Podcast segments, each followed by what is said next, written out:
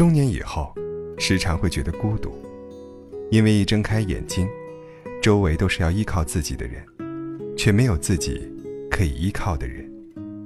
有时候，连哭都要背着人。认识一个女老板，姓刘，公司 A 轮融资出现了问题，如果拿不到新一轮资金，整个团队面临解散。她变得焦虑，熬夜加班越来越离谱，很多时候回到家跟老公说不到三句话就开始吵架。第二天，她还要强打精神，化精致的妆去见投资人。有一天，她在车里，趴在方向盘上，哭了很久。哭完以后又补妆，补完妆还对着镜子，努力笑了笑。这一切。都被她老公看到了。对于一个男人来说，当时有多心酸呢？曾经当做宝贝的姑娘，怎么就被生活折磨的什么都不是了呢？曾经说要保护你，给你温柔没挫折，可是后来呢？大风大浪，还不是自己扛吗？下了车，她准备回家。她老公走过来，紧紧地抱住了她。好像结婚以后，我们都在拼命地努力工作，忙啊忙，忙啊忙，忘记了约会是生活的一部分，忘记了相爱是生活的一部分，忘记了我们最可爱的身份是某个人的爱人。越来越多的人，突然在下班回到家的那一刻，恍惚了。会躲在车里听音乐，会抽一支烟，会静静的发呆。人在外面的世界壳有多坚硬，回到家，心就有多柔软。突然有一天，我们都需要在工作和生活的中间，放一个五分钟、十分钟，甚至半个小时的缓冲带。在这个时间里，情绪缓冲，身份缓冲。如果家里，一堆头疼的棘手问题等待解决。试想，谁愿意刚从职场上歇下来，马上进入一个新战场呢？所以，婚姻越幸福，缓冲的速度就越快。十一月底，我跟刘老板约在一家咖啡馆见面，聊一些事情。她老公也在，看他们精气神挺好，我就问：拿到投资了？刘老板笑了笑，说：“算是吧。”我问：“什么叫算是啊？”他说：“把房子卖了。”她老公笑着说：“她非要坚持梦想，我又有什么办法呢？哎，大不了以后吃斋诵经吧。”我想起刘老板刚创业那会儿，有一回晕倒在办公室，送到医院还做了手术。当时她老公吓得脸煞白。之后，我跟她老公在南京路一家烧烤店，我问她，干嘛不点烤肉呢？她说，戒了。他是一个能吃超级大份排骨米饭的人，他是家常菜菜馆里必点两盘红烧肉的人。可是他不吃肉了，因为。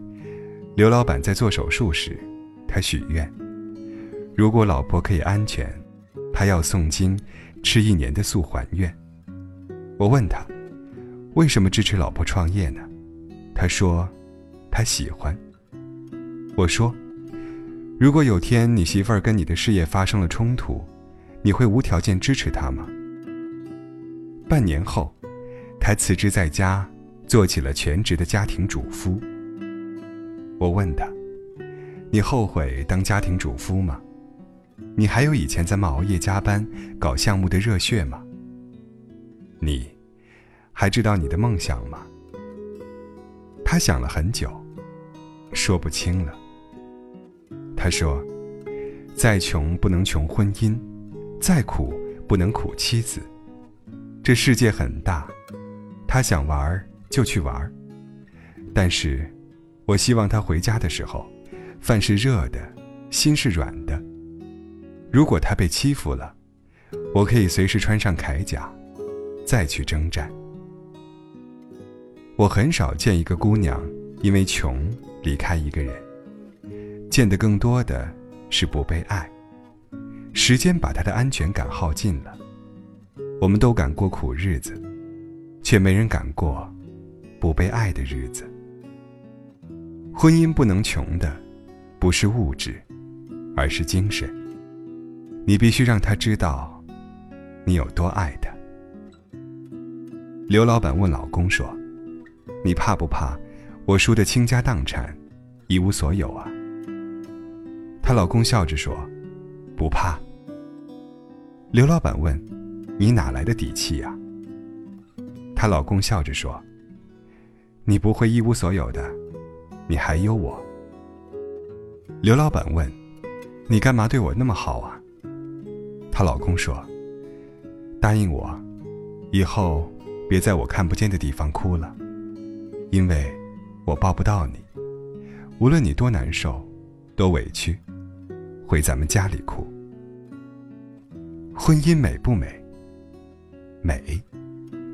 它的美，取决于你怎么去解决他给你出的难题。他丢给你一个西红柿和鸡蛋，你做成一碗热乎的蛋花汤，就很厉害了。如果非要做西红柿炖牛腩，那就较劲了。也行，努力去搞一块大牛腩来。很多人觉得婚姻不美，是因为空有月入五万的梦，却连月入五千的心都不操。明知命里没有，还强求，能开心吗？野心要有匹配的能力，才不会辜负那个傻乎乎陪你吃苦的人。人这辈子。